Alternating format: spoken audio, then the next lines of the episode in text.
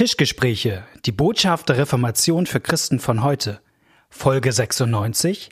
Was genau ist Götzendienst?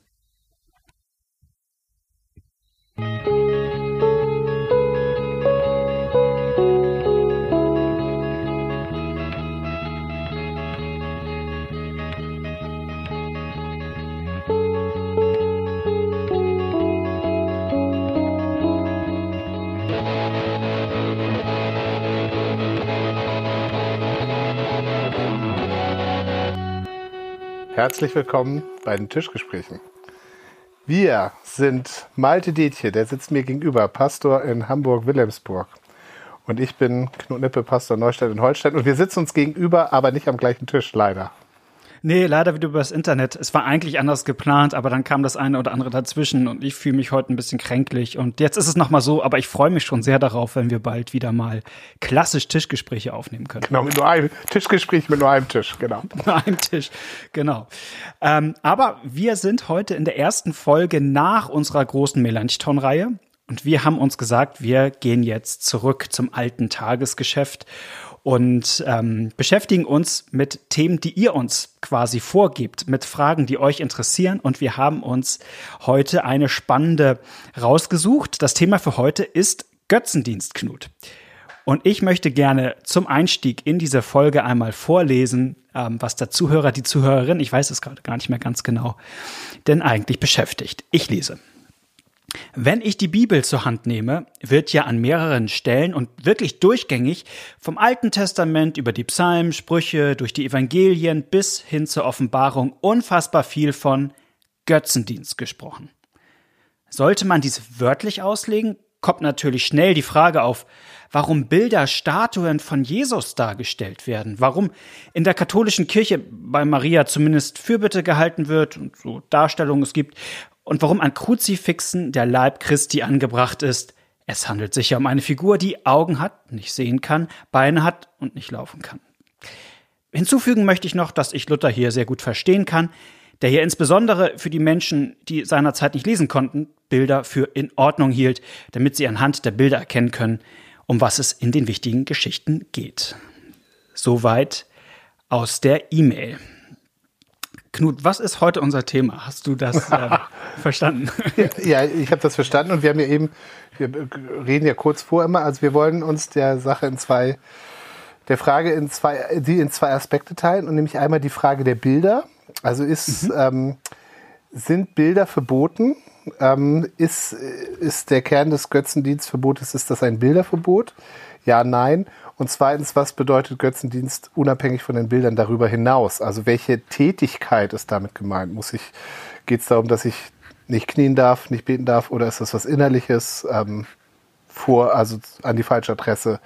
Was bedeutet es, einen Götzen zu haben? Das sind genau. unsere beiden unterschiedlichen Sachen. Und wir fangen mal mit dem ersten an, weil das ja tatsächlich ähm, unter Christen auch ganz unterschiedlich gehandhabt wird, auch unterschiedlich ausgelegt wird, wie das eigentlich mit den Bildern ähm, ist. Genau, also gerade auch unter Evangelischen sehr unterschiedlich, genau. was, was vielen gar nicht so präsent ist, dass wenn man in eine evangelische Kirche kommt, man sehr unterschiedliche Erfahrungen machen kann.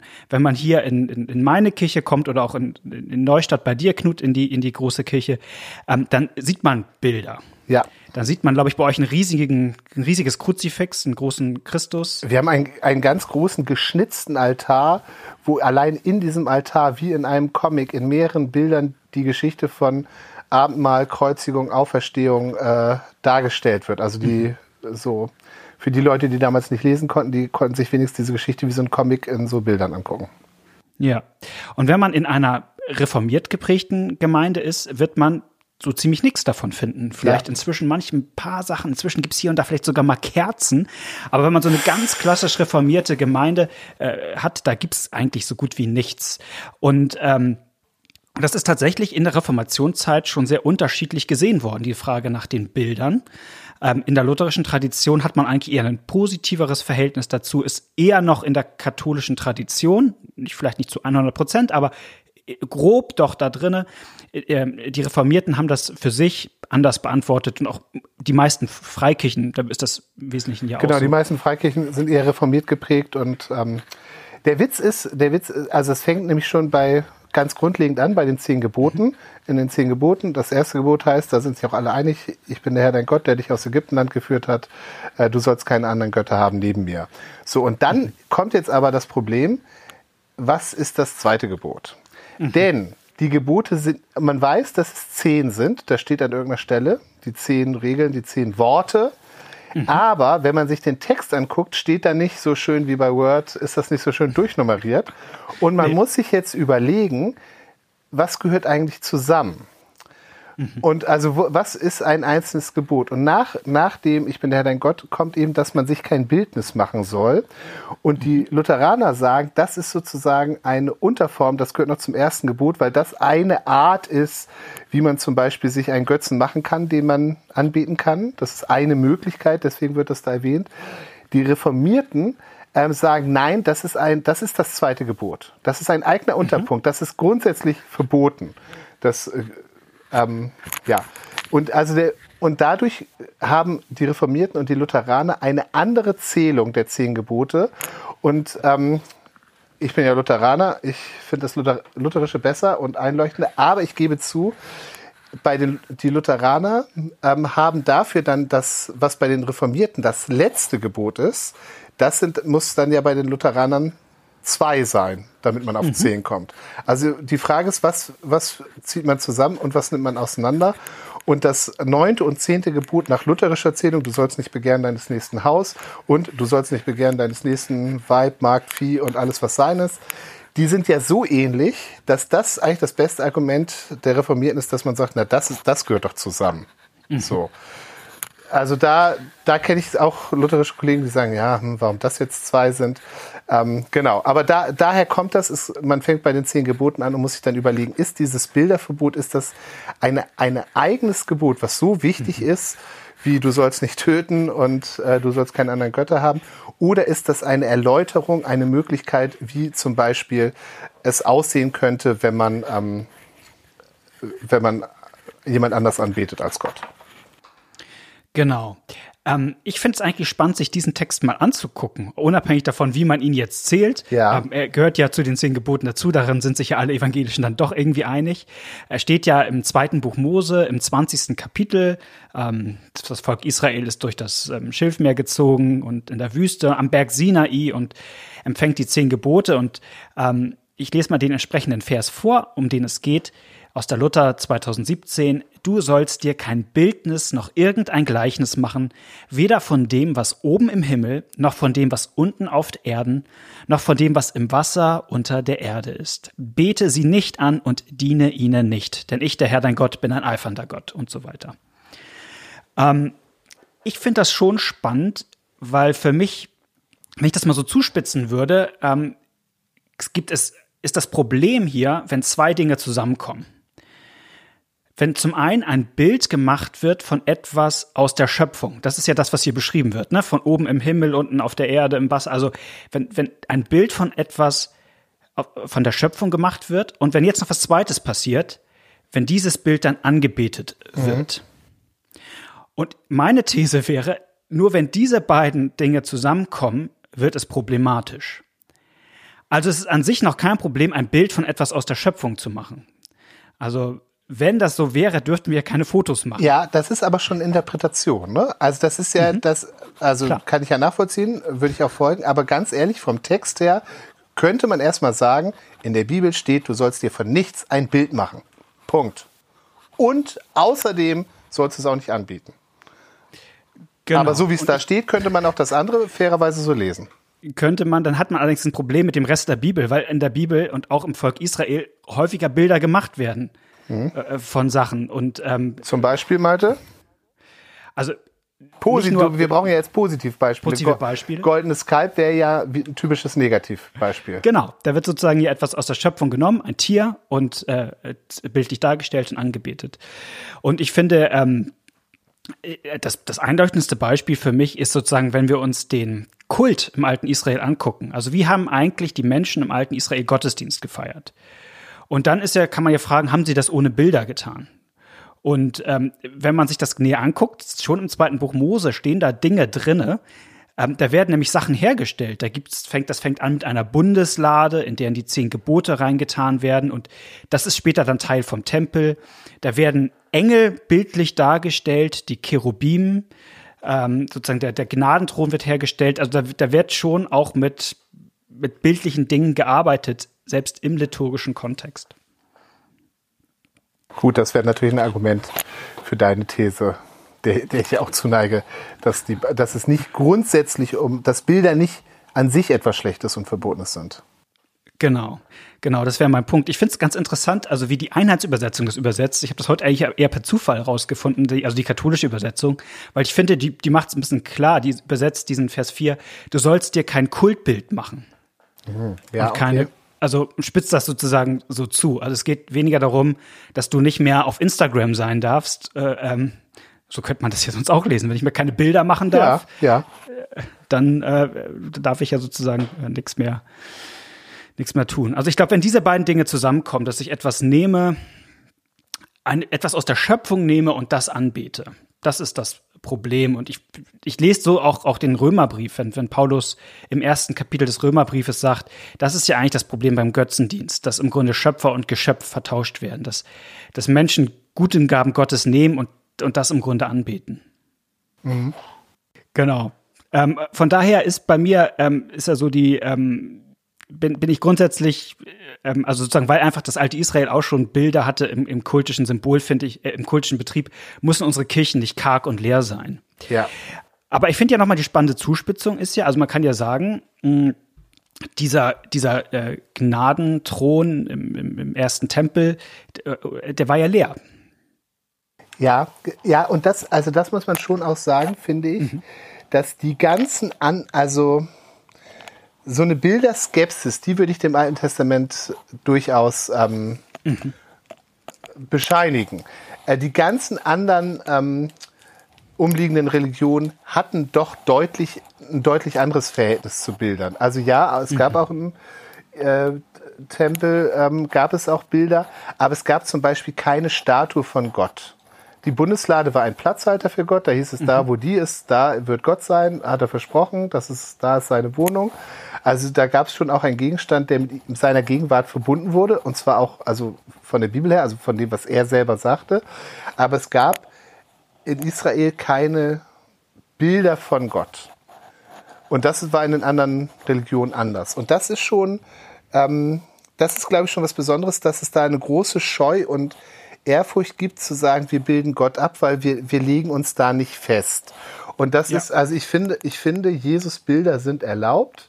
Ähm, aber trotzdem sind die auch immer eine Gefahr, weil sie eine Festlegung bedeuten. Mhm. Also ich weiß, es gibt diesen Film Dogma, das ist so, so eine Komödie ja. von, mit, von Kevin Smith und so. Oh, sind mit, wir alt. Mit, ja, genau. Also unsere alten Hörer, die kennen das noch. Ähm, und da, da versucht die Kirche, die Leute neu zu gewinnen und haben so Kumpel Jesus erfunden. Und da haben sie so ja. eine Statue von Kumpel Jesus und der ist so richtig, ähm, der ist so richtig cool und locker und, und so richtig so, wie man sich das wünscht aber nicht so, ja. wie, wie es in der Bibel steht, ja. Und dieses, dass, dass man in Gefahr steht durch, also du hast es, äh, du, du hast es, äh, hast mich darauf hingewiesen auch nochmal, dass man sich anguckt, wie wird, wie oft wird Jesus eigentlich als Weißer dargestellt mhm. auf Bildern, ja. Also wenn man ja. dann so ein, so ein afrikanisches Jesusbild sieht und auf einmal ist der Jesus so richtig schwarz, denkt man, hey, hey, hey, das geht doch nicht. Und es merkt gar nicht, dass man das schon total gewohnt ist, Jesus so als, als, ähm, als Nordeuropäer, sag ich mal, darzustellen. Also, dass, ja. dass da eine große Gefahr ist, das glaube ich auch, dass man das so festlegt. Und da waren, da waren, äh, da war Israel eher übervorsichtig. Das muss man klar sagen. Mhm. Und ich finde auch, also zwei interessante Impulse noch, die jetzt vielleicht ein bisschen zu weit führen, aber ich finde, ich, Ach, wir sind hier doch im Podcast. Jetzt also, also ähm, bestimmt auch reformiert geprägt, weiß ich gar nicht, aber ist ja Schweizer meines Wissens. Der Schriftsteller Max Frisch hat mal einen Text geschrieben, äh, du sollst dir kein Bildnis machen, wo er das auf andere Menschen überträgt und sagt, ah, ja. das bedeutet, ich soll über, über, jemand, über eine andere Person nicht sagen, ich weiß genau, wie du bist. Ich habe ein Bild von dir in mhm. meinem Kopf und ich weiß genau, wie du bist. Er sagt, das ist verboten. Ich soll immer offen sein, dass der andere anders ist. Finde ich ganz interessant, diesen Impuls, das also sogar mhm. auf innere Bilder zu beziehen. Und ähm, ich hatte im, in meinem Theologie-Werden ähm, einen Pastor, der für mich ganz wichtig war, Sven Findeisen, der auch sehr darauf hingewiesen hat, dass wir auch in Gefahr sind, auch innere Bilder von Gott zu machen. Man redet auch so, wie ist denn ja. dein Gottesbild, wie ist mein Gottesbild und so. Ja. Ähm, und er sagt, du, das ist ganz gefährlich. Vor allen Dingen mhm. auch schon von der Sprache, der arbeitet gern mit Sprache, wenn man sagt, also ich stelle mir Gott so vor. Und, oder das kann ich mir nicht vorstellen. Er sagt, was bedeutet das denn jetzt praktisch? Er sagt, was man sich vorstellen kann, kann man auch wegstellen. Also, der nimmt das so richtig. Eine Vorstellung, sagt er, ist ein Bild, was ich in meinem inneren Kopf vor mich stelle und mit dem ich dann arbeite. Aber das bedeutet, ich habe das gemacht. Ja, also das ist, das ist sozusagen die Gefahr. Ich, ja. ich habe das gemacht, ich habe das gestaltet, ich habe da Gott nach meinen Vorstellungen gemacht. Und da könntest du ähm, jetzt äh, mich wieder auf die Zielgerade holen und sagen, dass Gottes Antwort ja darin besteht, ähm, auf dieses Problem, dass wir uns Gott vorstellen und dass es mal Götzenbilder sind. Die Lösung liegt ja darin, dass Gott sich uns vorstellt. Das ja. ist ja was anderes. Nicht, was ich mir vorstelle, sondern wie Gott sich uns vorstellt. Genau, äh, vielen Dank äh, für den Ball, den du mir gerade hier auf den Bitte sehr. Punkt legst. Das war, Malte wusste nicht, äh, war nicht darauf vorbereitet, aber ich glaube, er schießt ihn trotzdem ins Tor. Ich hoffe. Also, Jesus. Ja, ja oh, das ist fast immer richtig, aber hier, ja. Genau, also ähm, die, die Pointe ist ja schon im christlichen Glauben, dass Jesus im Grunde das Bild Gottes ist. Und so, er so genannt wird in, in der Bibel Und auch. so genannt wird. Genau. Er ist, Jesus Christus ist das Ebenbild des unsichtbaren Gottes. Kolosserbrief, glaube ich.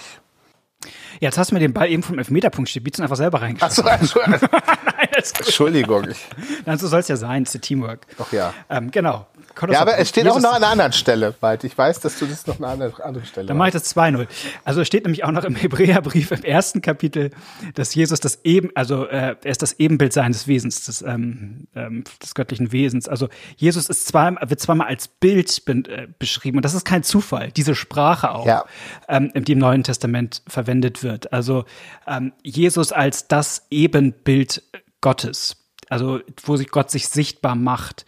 Und das wäre für mich am Ende auch immer ein Grund, warum ich ähm, kein Problem damit habe, in unserer Kirche einen, einen Kruzifix zu haben, an dem eine Jesusdarstellung hängt oder auch in meinem Amtszimmer ein Kruzifix zu haben mit einer Jesusdarstellung, weil Gott sich in Jesus Christus entschieden hat, sich auch sichtbar zu machen ähm, und damit auch greifbar zu machen. Und, und, und Jesus ist nicht äh, abstrakt Mensch geworden sondern äh, er hat wirklich Fleisch und Blut angenommen. Also ich weiß, also der wird wahrscheinlich nicht so ausgesehen haben wie auf unseren Darstellungen in unseren Kirchen, aber er hatte eine, ein Aussehen, hatte eine Darstellung. Er ist nicht als, als reiner Geist über die Welt gegangen. Und ähm, diesen Impuls, den finde ich schon, schon gut und wichtig. Von da habe ich, glaube ich, ja, ich glaube, ich hätte, wäre mehr zurückhaltend, glaube ich, wenn man so Darstellungen von Gott dem Vater hätte. Da bin ich, glaube ich, wäre ich so gefühlt ähm, Tick zurückhaltender als. Also ja, aber ich finde, also ich, ich habe da eine Sympathie für diese, für diese Zurückhaltung, obwohl ich Bilder auch okay mhm. finde. Man darf sie eben nicht verabsolutieren und man muss sich klar machen, genau. dass das ja für die damaligen auch ein totaler Schock war. Also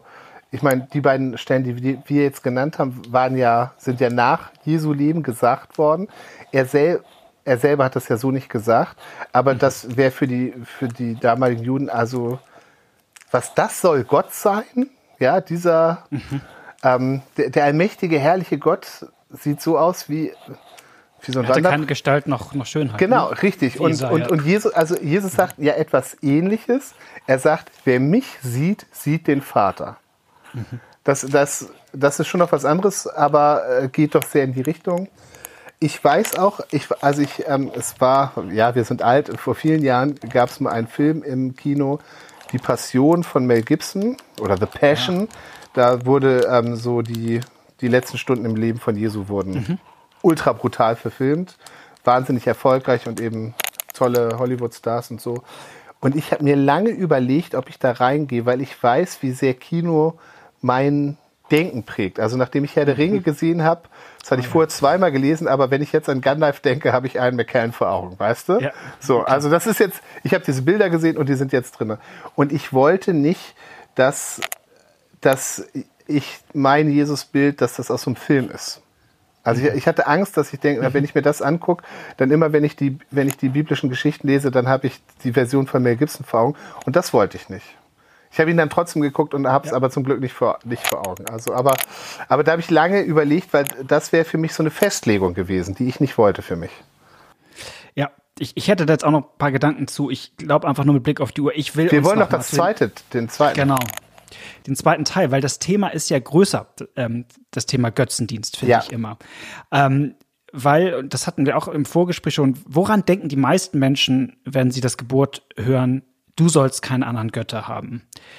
Dann wird, ist so vielleicht die gängigste Interpretation, naja, ich habe ja gar keine anderen Götter, ich, glaube an Jesus.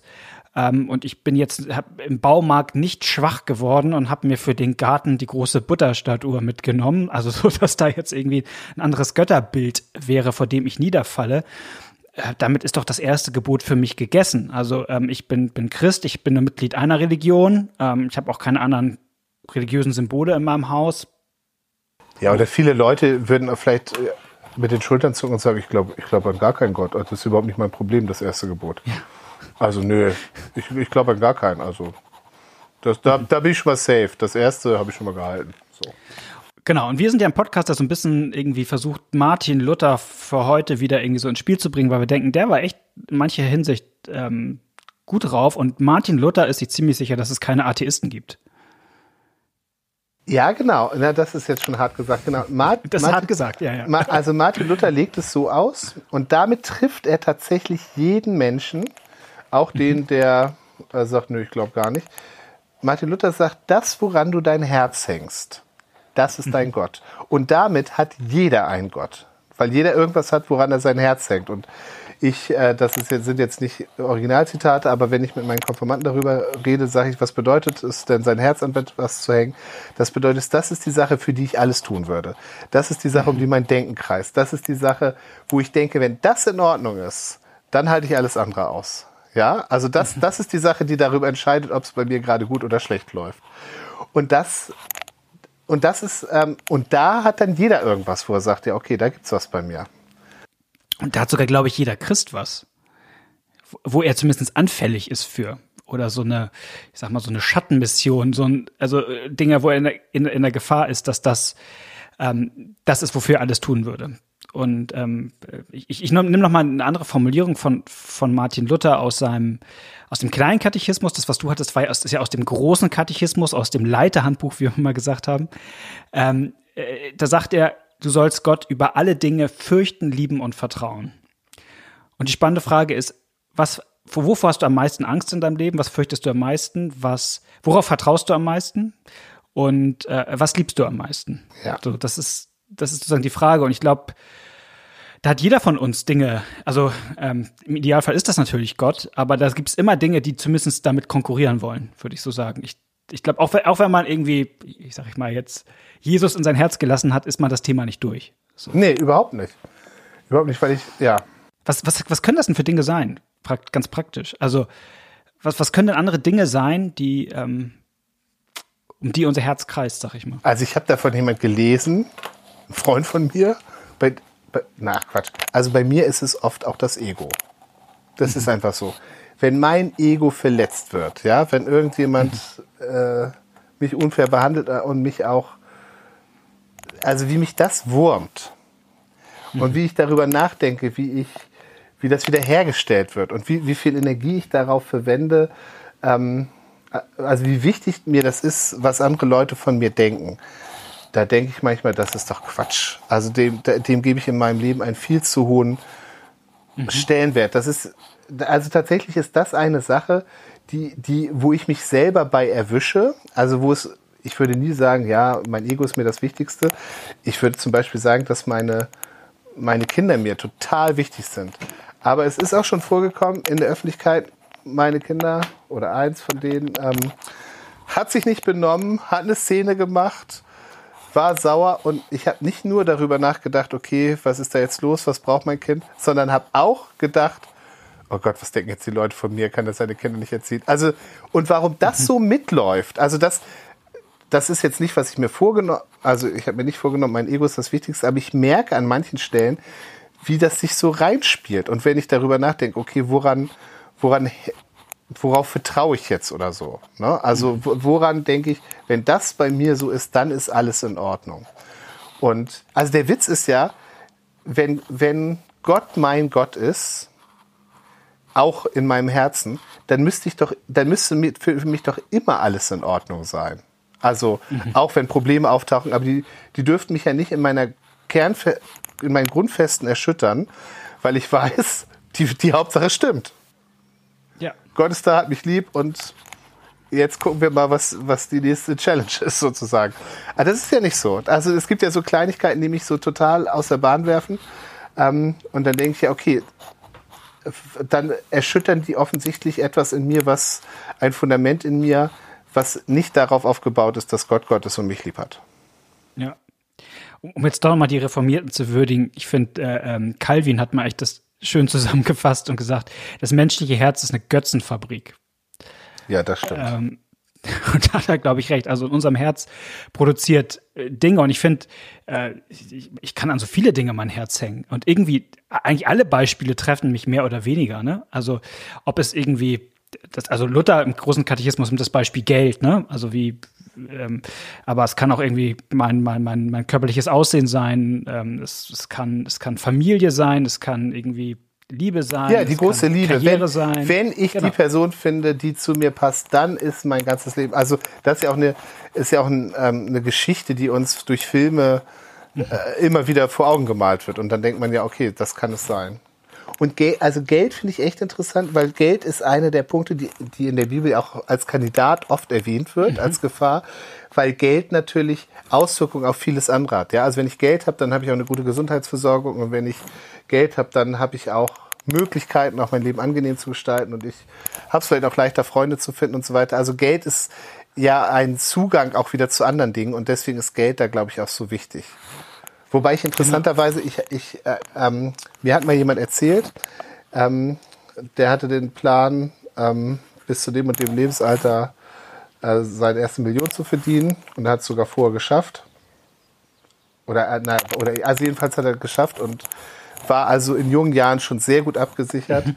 Und äh, ich habe gedacht, meine Güte, da würde ich mich ja total zurücklehnen, ja, wenn ich so ein Polster im Rücken hätte, dann kann ja nichts mehr passieren. Und er hat mir erzählt, ja, seitdem das ist, er hat so eine Angst, dass irgendjemand seine PIN-Nummer rausfindet und so weiter. Er sagt, das ist ja so leicht, das kann ja so leicht weg sein. Das war total krass, der, der war unruhiger als vorher. Also das, was ihm eigentlich Sicherheit geben sollte? Ja, wobei ich, wobei ich sagen muss, ich weiß gar nicht, ob er das, ob, ob dieses Vorhaben aus Sicherheitsgründen, ob er das aus Sicherheitsgründen gemacht hat mhm. oder ob das einfach mehr so Ehrgeiz war. Ja, ich will mal sehen, ob ich das schaffe.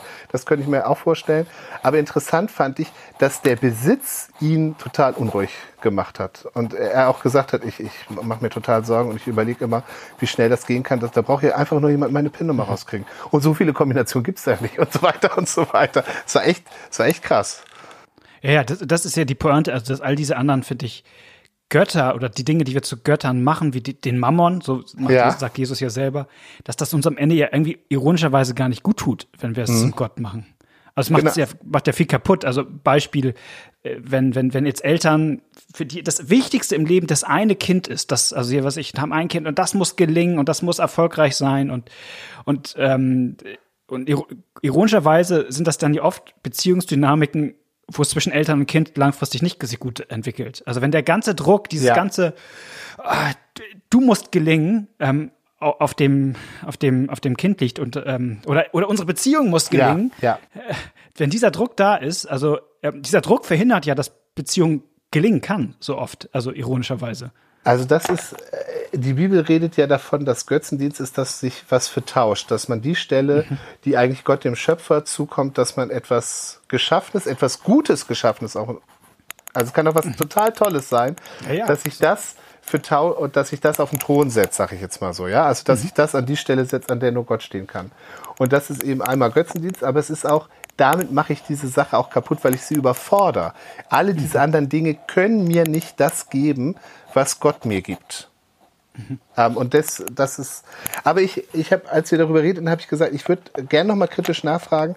Ich finde, wenn man das ähm, zum ersten Mal so hört, diese lutherische Auslegung, Götzendienst mhm. ist, sein Herz an etwas anderes als Gott zu hängen, mhm. dann ist das äh, schon stark unterschieden von dem, was, was man beim, was viele Leute beim ersten Lesen so denken, okay, es geht hier darum, irgendeine Statue zu haben und vor der irgendwie sich hinzuknien. Also das eine ist eher so eine innere Sache und das andere was Äußeres. Und obwohl ich, also ich finde Luther da sehr einleuchtend, aber ich würde gerne nochmal darüber reden, warum. Weil ähm, ich habe das zu wenig zu sagen, ja, Luther sieht das so und er hat recht. Also es gibt mhm. diesen Unterschied. Und was spricht denn von der Bibel her dafür, dass Luther da das richtig versteht und dass es nicht um dieses Äußerliche geht? Das würde ich, da würde ich gerne noch mal kurz was zu sagen, weil ich das eine, ja, berecht, das. eine berechtigte, berechtigte Nachfrage finden würde. Wir haben das eben an manchen Stellen schon angesprochen. Mhm. Also es gibt einmal dieses, dieses Vertauschungsding kommt in der Bibel vor. Es gibt dann eben auch Beispiele mit, du hast es genannt, mit Geld. Mhm. Jesus sagt, ihr könnt nicht Gott dienen und dem Mammon. Und an der Stelle würde man ja auch sagen, dieses dem, dem Mammon, also dem Geld dienen, wie sieht denn das aus? Das sieht ja auch nicht so aus, dass jemand irgendwie sich einen, einen äh, 20-Euro-Schein irgendwo hinnagelt und den um, äh, um Anweisung bittet oder so, sondern es geht ja um eine innere Einstellung. Mhm. Es gibt in den Briefen bei Paulus, da sagt Paulus auch mal über Leute, ja, ihr Gott ist der Bauch, ja. Mhm. Und damit meint er, glaube ich, auch nicht, dass die zu ihrem Bauch Gebete sprechen, sondern es geht darum, nee. was, was hat hier die höchste Wertigkeit. Und ganz interessant finde ich noch, ähm, das würde ich, das wäre nicht meine Hauptstelle, aber ich finde sie interessant. Es gibt in 2. Könige 5 gibt es die Geschichte von Naeman dem Syrer, also einem Nichtjuden. Ähm, der ist der oberste Heerführer der, der, syrischen Armee und der kommt nach Israel, weil ihm eine ähm, jüdische Sklavin erzählt hat, dass es einen Propheten gibt, der ihn mit Gottes Hilfe von seinem Aussatz ähm, heilen könnte. Und das, also es ist eine Geschichte, da steckt viel Tolles drin. Ich äh, überspringe vieles. Aber nachdem dieser Heide geheilt wird, da sagt er, okay, jetzt weiß ich, der wahre Gott ist in Israel und so weiter. Und er, er geht aber wieder zurück in sein heidnisches Umfeld, bittet als bittet darum, ob er israelische Erde mitnehmen darf, sozusagen, um sich daran zu erinnern, äh, wo der wahre Gott ist. Und auf der will er immer anbeten, sozusagen. Und dann bittet er aber, Elia ist der, ist der Mann Gottes, der ihn geheilt hat, er bittet ihn um, um, ein, um Erlaubnis beziehungsweise um Vergebung für etwas. Es ist nämlich seine berufliche Pflicht als oberster Heerführer, bei den heidnischen Gottesdiensten mit dem König, dem syrischen König, in den Tempel des Regengottes Rimmon heißt er, glaube ich, zu gehen und dort anzubeten. Und er findet das jetzt nicht mehr gut, aber das gehört zu seinen Aufgaben. Und er bitt, also er fragt Elia, ob Elia ihm das vergeben würde.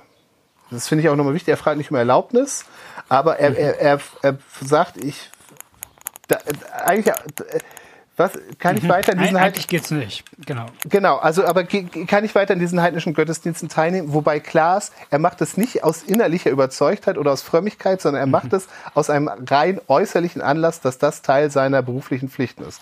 Und Elia sagt, mach es.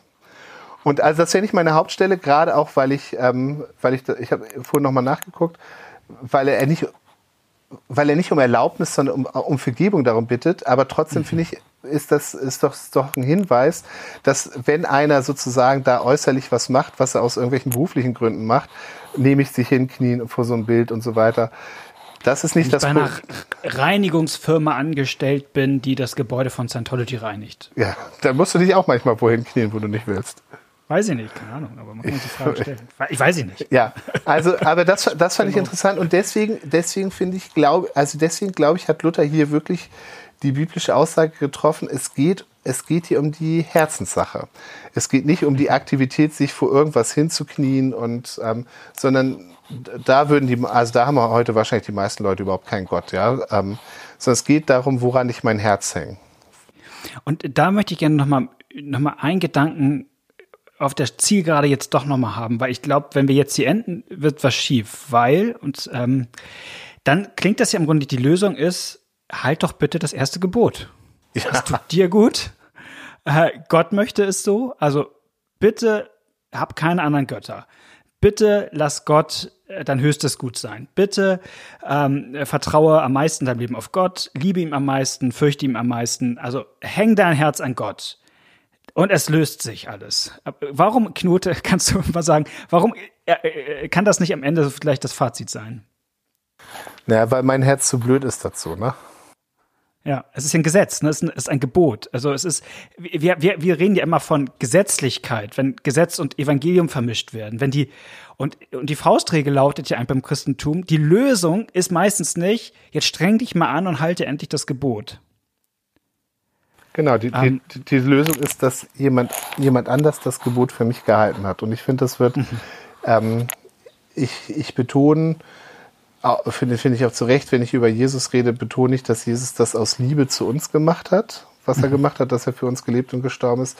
Aber in den Texten wird, also das andere ist nicht gegeneinander auszuspielen, aber das ist wichtig, dass man das nicht runternimmt. Also es wird sehr deutlich, dass Jesus das im Vertrauen und im Gehorsam auf seinen mhm. Vater gemacht hat. Und im Garten Gethsemane sagt er, ich will eigentlich nicht, wenn es möglich ist, dass es irgendwie anders geht, geht es nicht irgendwie anders aber nicht mein Wille, sondern dein Wille geschehen. Man, man merkt an Jesus wirklich, wie, wie jemand aussieht, der Gott vertraut und liebt und ihn fürchtet und ihm gehorcht ähm, und, ähm, und eben sein Herz auch. Also alles, alles an seinen Vater hängt. Der, der, in, der in der Versuchungsgeschichte nicht vor dem Satan niederfällt und anbetet, genau. sondern, sondern das erste Gebot hält. Ja. Ich mal. Ich, ich möchte vielleicht einen, einen Bibeltext nehmen, der, der mir irgendwie hilft. In der Geschichte vom reichen Kornbauern, der ist ja im Grunde auch Götzendienst ein Thema, ne? Also ja. jemand, der sein Herz im Grunde an, an Geld hängt. Ich glaube, Lukas 12, ne? 16 bis 21. Und äh, der, der reiche Kornbauer und, und am Ende endet Jesus diese Geschichte mit, so geht's jemandem, äh, der im Grunde nicht reich ist bei Gott. Und ich finde, das ist so eine schöne Formulierung. Also eigentlich, dass wir als Christen wissen dürfen, wir sind reich bei Gott. Ja. Jesus hat uns reich gemacht bei Gott. Also wir sind ähm, bei Gott überschüttet, nicht nur mit allem, was, was Not tut für, für, für dieses Leben, sondern vor allen Dingen äh, mit der Ewigkeit beschenkt. Und ich glaube, äh, je mehr mir das vor Augen ist, wie reich ich bin eigentlich bei Gott, ähm, und, und das, das, das brauche ich auch die Gemeinde, da brauche ich andere Christen zu, die mir das immer wieder zusagen, hey, du bist reich bei Gott, ähm, dann, dann fängt mein Herz etwas weniger an, an den anderen Dingen zu kleben. Das kann ich jetzt nicht aktiv machen, aber, aber dieser Zuspruch macht das in mir. Ähm, genau, das wäre so meine Pointe. Ja, und vielleicht, vielleicht, vielleicht mache ich heute mal den gesetzlichen Sachen und praktischen Rat. Ja. Also vielleicht ist eine kleine Hilfe für diese Sachen auch zu danken. Es sind ja mhm. oft gute Sachen, ja. Ja, aber, ja, immer. Aber, äh, ja, aber wenn man, wenn man für die dankt, würdigt man sie, es geht ja nicht darum zu sagen, die sind, die sind alle schlecht, ne? Das wäre nee, wär die falsche. Geld ist böse. Äh, Familie ist böse, Beziehung ist böse, Kinder sind böse, böse, guter Ruf ist böse. Ähm, darum geht's nicht. Aber dafür zu danken, ich glaube, dass dann würdigt man sie, ähm, schafft aber eine gewisse Freiheit und Unabhängigkeit davon noch, weil man wahrnimmt, das sind Gaben von jemand anders und sich auf den auszurichten. Amen. Dann sagen wir Danke. Wir haben heute ganz bisschen überzogen, aber das Thema, äh, wir konnten nicht vorher aufhören. Ja. Ich hoffe, ihr verzeiht es uns und ähm, wir hattet nicht die Überlänge und jetzt seid ihr schon auf dem Weg zur Arbeit angekommen, aber eben Malte, wenn du es jetzt nicht gesagt hättest, hätte es keiner gemerkt. Ja, keiner sitzt da mit, mit der Stoppuhr bei unseren Folgen, außer dir bei der Aufnahme. Das ist auch richtig so. Ähm. Vielen Dank fürs Zuhören. Wenn ihr ähm, selber Fragen habt, Dinge, die euch beschäftigen, schreibt uns gerne eine E-Mail an tischgespräche.gmx.net, Tischgespräche mit der E. Und äh, wir haben zwar eine sehr, sehr, sehr, sehr, sehr lange Liste, aber vielleicht ähm, äh, trauen wir uns zu, das, was euch beschäftigt, daraus eine Folge Tischgespräche zu machen. In jedem Fall wünschen wir euch gute zwei Wochen. Bis dann wieder. Tschüss. Tschüss.